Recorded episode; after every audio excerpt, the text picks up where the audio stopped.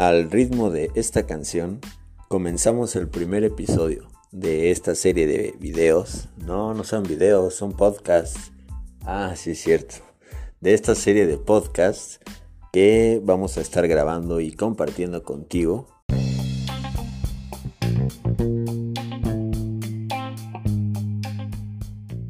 Ya después de haberte platicado un poco de, de cómo en la etapa de la niñez es cuando se adhieren cierto tipo de creencias y, conductas que a lo, largo del tiempo se quedan en nosotros sin ser conscientes del todo.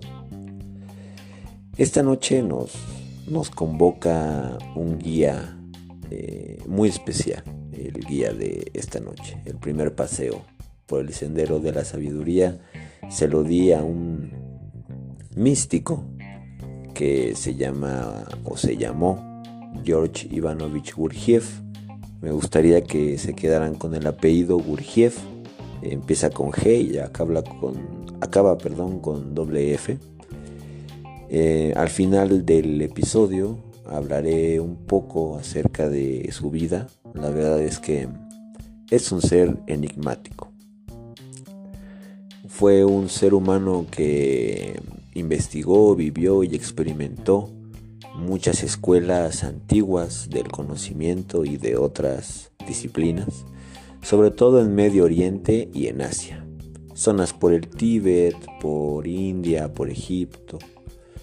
Em, ya más adelante, y como les comentaba, al, al final es cuando voy a profundizar un poco más en su vida. Bueno, él trajo a Occidente precisamente a Rusia en la, en la década de los 1900, trajo un nuevo tipo de filosofía. Él, le llamó filosofía del cuarto camino o también se conoce como escuela del desarrollo armónico del hombre. La verdad es que suena mucho más bonito la segunda que la primera. Em, esta filosofía eh, se llama del cuarto camino porque precede de otras tres que seguramente Gurdjieff estudió, que vienen siendo el faquirismo, el monástico y el yoga. En el faquirismo tenemos como referente al fakir, que es aquel individuo que se que controla o sí que se convierte en dueño de su cuerpo mediante el dolor. Él soporta o se hace inmune al dolor. Fue una explicación muy vaga, muy general de lo que les di del, del fakir, pero es lo que me vino ahora a la mente. El monástico, pues bueno, es, es, este monje que toda su vida la dedica pues a una causa este, en concreto y es un alma muy bondadosa. Y el yoga, de cierto modo, es un tipo de... No lo confundamos con el yoga contemporáneo, de poner un tapete y, este, hacer cierto tipo de, de flexiones y, estiramientos que tienen obviamente su, su, efecto y una causa buena en el cuerpo, pero él no habla de, del yoga contemporáneo, del yoga contemporáneo. Este tipo de yoga es, eh, su referente es el yogi. Y el yogi por medio de la mente es que controla todo su cuerpo, controla las ganas de comer, el calor, el frío, eh, domina totalmente su mente y por ende domina todo su entorno y, su cuerpo. Bueno, es, estos tres preceden al, a, la, filosofía del cuarto camino o le dan origen y nacimiento a la filosofía del cuarto camino.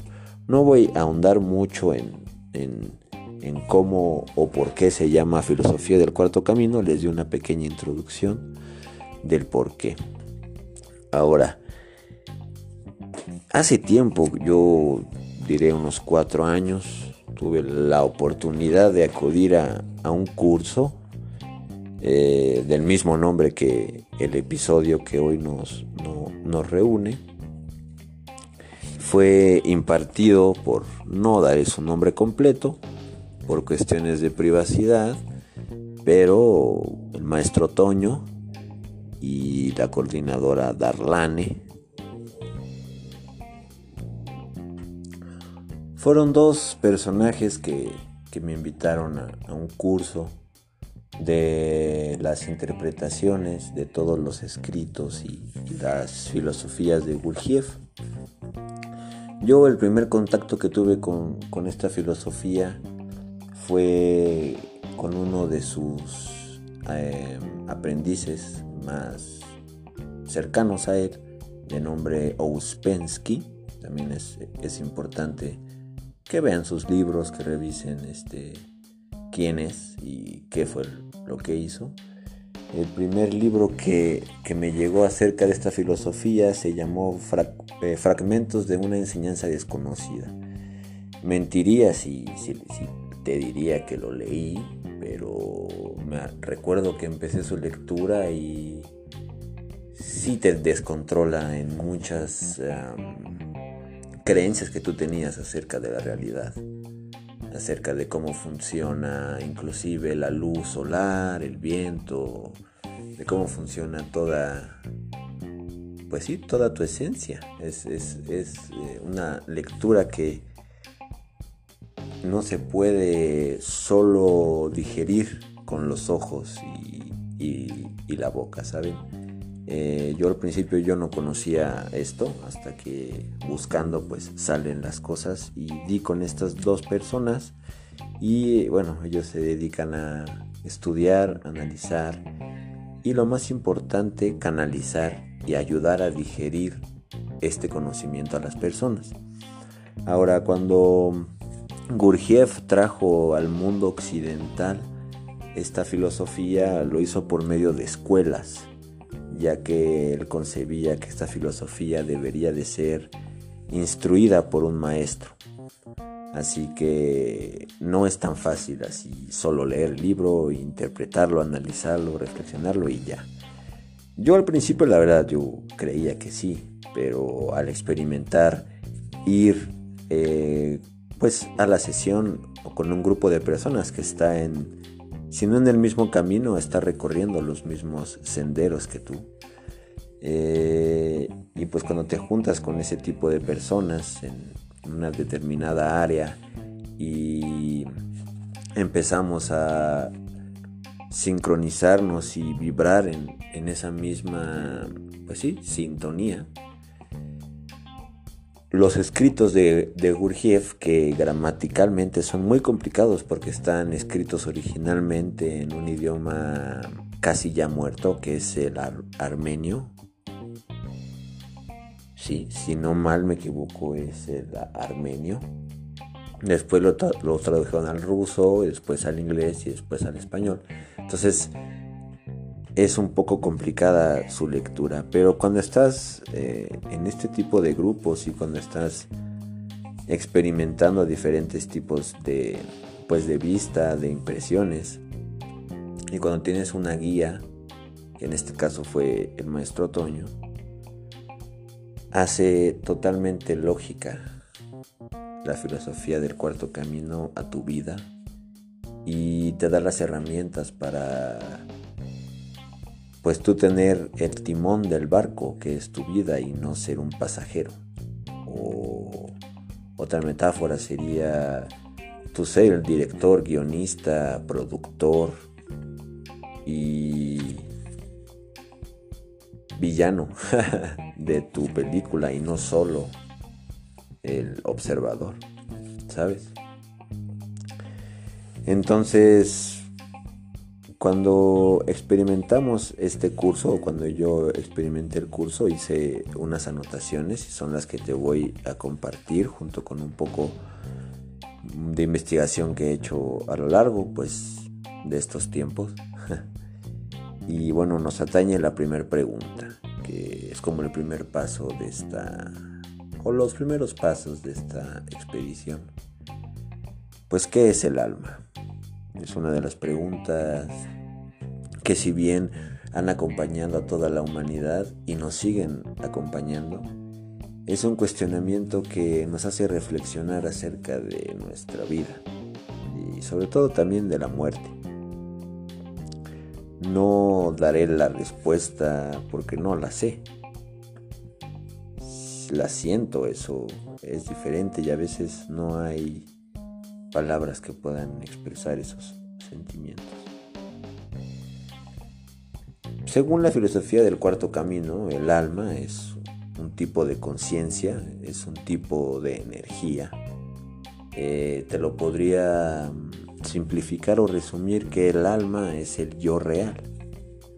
Ahora, tú me preguntas, pues, ¿qué es el yo real? Pues yo soy yo, que yo no soy real. Bueno, ya vamos a entrar en unas preguntas un poco más profundas. No nos iremos tan a ese camino, pero te daré un ejemplo. Eh, el día de hoy te levantaste siendo una persona, siendo Pepe, pero siendo Pepe feliz, ¿sabes? Siendo Pepe que descansó y se levantó con una muy buena energía para comenzar el día. Y lo primero que, le pasó a Pepe fue que se levantó y se pegó con su, con su mueble en el dedo pequeño del pie. ¿Qué pasa con Pepe? Bueno, que toda esa felicidad, toda esa armonía en su cuerpo, pues ahora se contrae en puras maldiciones. Se contrae en dolor y pues bueno, ya no inició también la mañana. ¿Seguirá siendo el mismo Pepe que, que se levantó? O ya es otro Pepe. Bueno, seguiremos con, la vida de Pepe. Ahora va al desayuno y pues bueno, él quiere desayunar algo algo rico, algo que lo llene, unos huevos rancheros con frijoles, un poco de tocino y un rico café con mucha azúcar. Ahora él ve la televisión que el colesterol está muy arriba y que está matando mucha gente, el, comer tocino y el café es malo para el estómago. Entonces él ahora ya tenía una actitud muy buena para empezar a, desayunar y súbitamente cambió su actitud de nuevo.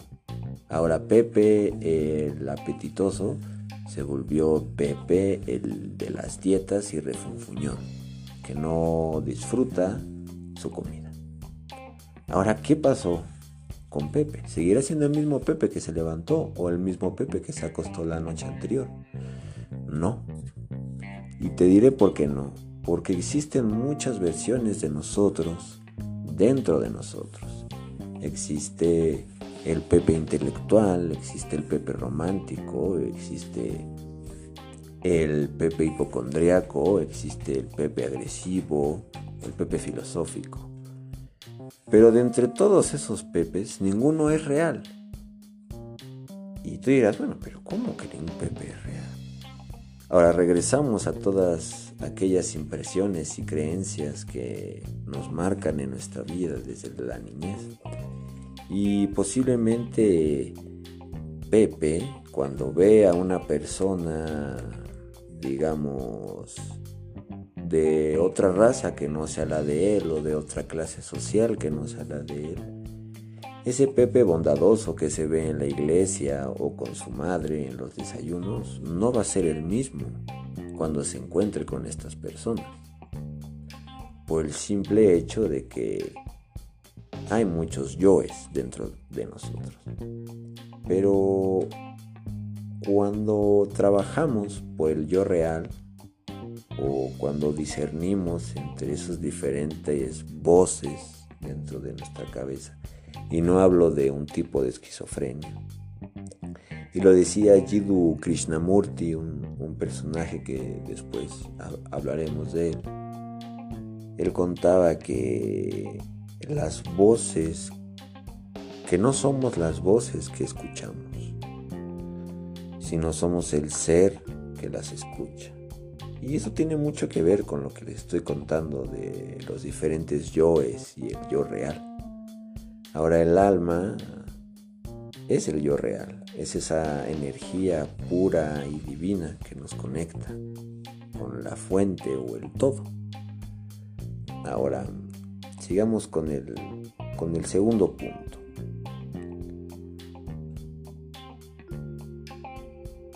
Bueno, ya les conté un poco de la introducción, de lo que viene siendo el alma y cómo discernir un poco de qué es el alma.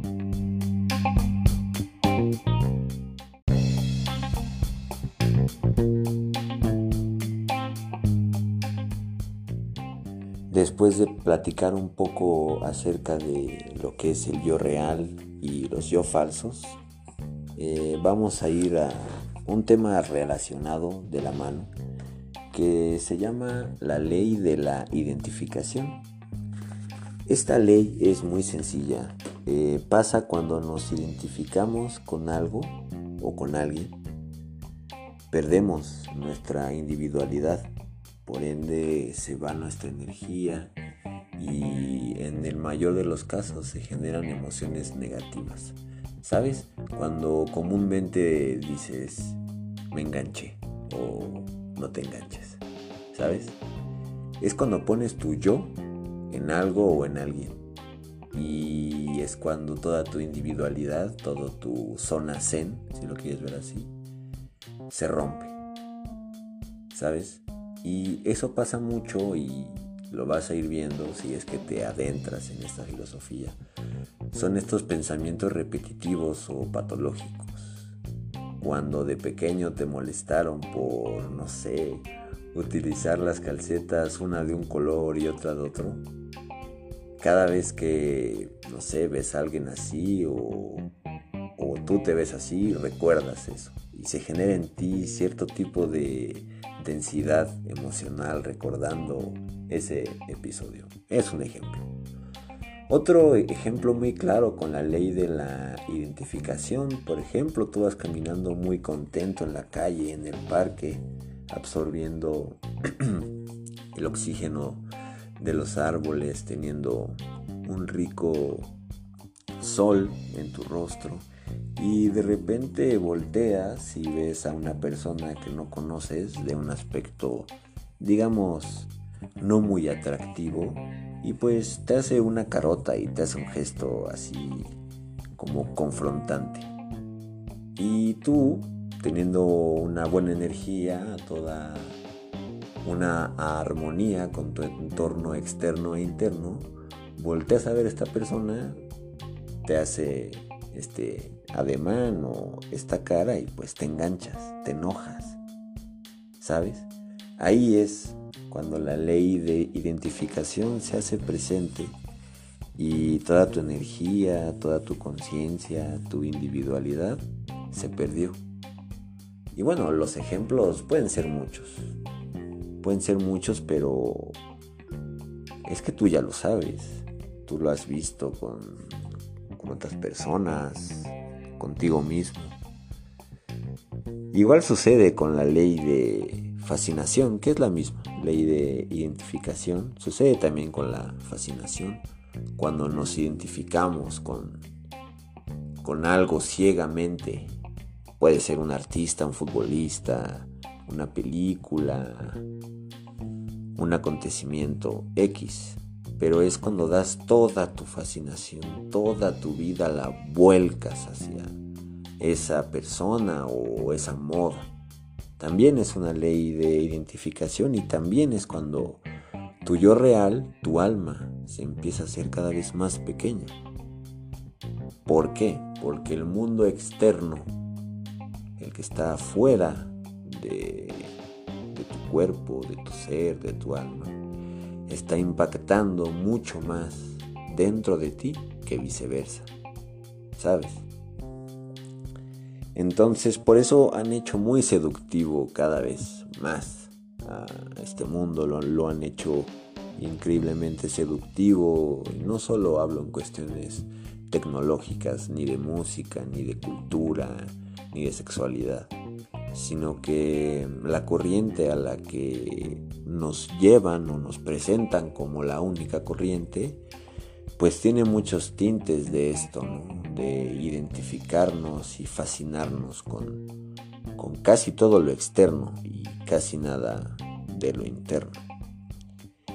Y bueno, eh, otro, otro punto importante, cómo revocar o cómo darle un giro a, esta ley de identificación. Bueno, pues sería con el recuerdo de sí mismo, con la conciencia de sí mismo. Yo recuerdo que este término, recuérdate a ti mismo, eh, a mí se me hace muy difícil de al principio, todavía, aún no tanto, pero al principio era como recordarme a mí mismo. O sea, yo pensaba, bueno, pues yo el primer recuerdo que tengo es de, pues hace, no sé, cuando tienes 5 años, ta, ta, ta. Y decía, no, no, no, no. O sea, el recuerdo de ti mismo es ser un observador de tu misma vida, ¿sabes? Ahí ya te sales de la ley de la identificación y es cuando empiezas realmente a ser consciente de ti mismo, a ser consciente de tu cuerpo primero, de tu cuerpo físico, después de tu cuerpo emocional, después de tu cuerpo intelectual, que es el cuerpo mental, después de tu cuerpo instintivo, después de tu cuerpo motriz, sexual. Y es estos que te acabo de enunciar, son cinco o siete centros de los cuales Gurdjieff habló y él lo relaciona estos siete o cinco centros en un momento más los mencionaremos y profundizaremos acerca de ellos pero cuando tienes identificados los centros de tu existencia de tu ser el segundo paso es equilibrarlos y es cuando te conviertes o cuando realmente tu alma empieza, tu yo real empieza a nacer en tu ser, en tu vida. Ahorita lo verás, te digo, como a una historia o como un bonito cuento. Y la verdad es que sí, sí lo es, lo puedes tomar así. Pero conforme vayamos avanzando en los episodios, te lo iré demostrando que también hay una relación científica, numerológica, simbólica, etimológica con todo esto que química biológica, con toda esta mm, filosofía. Entonces, bueno, la conciencia de sí o el recuerdo de sí, pues sería como un primer choque consciente, ¿sabes? Eh, ahorita lo que me viene a la mente es como esta película de, Matrix que Neo sale ahí con los tubos y que es la primera vez que nace. ¿no? Podría ser este primer choque consciente, algo simbólico a esa escena, que es una película Matrix. Es una película de culto, ya después platicaremos acerca de, todos los símbolos y el significado de la película, es, es muy interesante. Entonces, ¿cómo tengo esa conciencia de mí mismo? ¿O cómo puedo empezar a trabajar en mi yo real?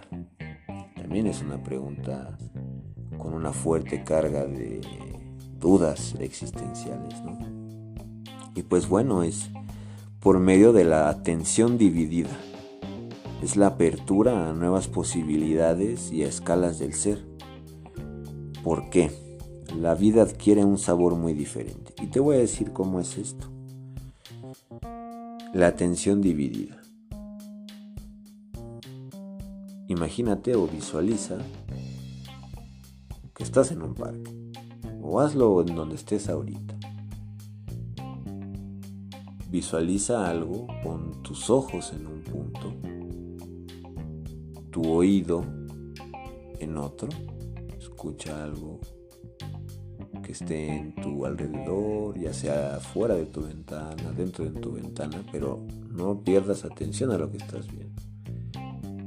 Y aparte de lo que estás viendo, imagina otra cosa, un recuerdo feliz o algo que te traiga cierta felicidad. Entonces ahí ya estás partiendo tu atención, estás dividiendo tu atención, te estás haciendo consciente de lo que tienes fuera, por medio de la vista y del oído. Y estás siendo consciente de lo que tienes dentro, por medio de la respiración y la concentración en tu cuerpo físico. Y poco a poco vamos a ir profundizando en estos ejercicios de la, eh, de la atención dividida y, de cómo podemos tener un recuerdo de, de, nosotros mismos.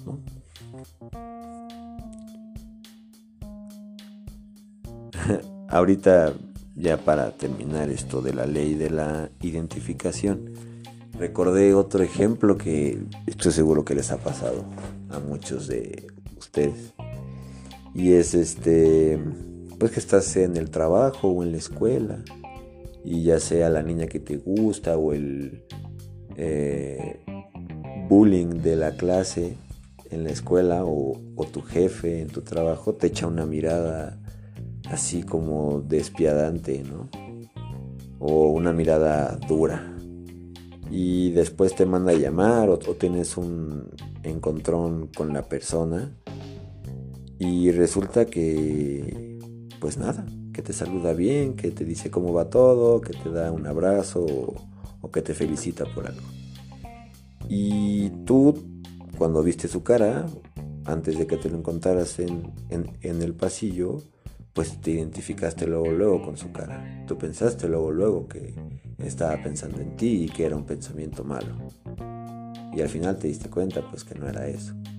Es, un ejemplo que mucho ocurre y nos explica muy bien la ley de identificación y de cómo nos empezamos a hacer ideas en nuestra cabeza y la mayoría de las ocasiones las personas están pensando en otra cosa, nunca en ti.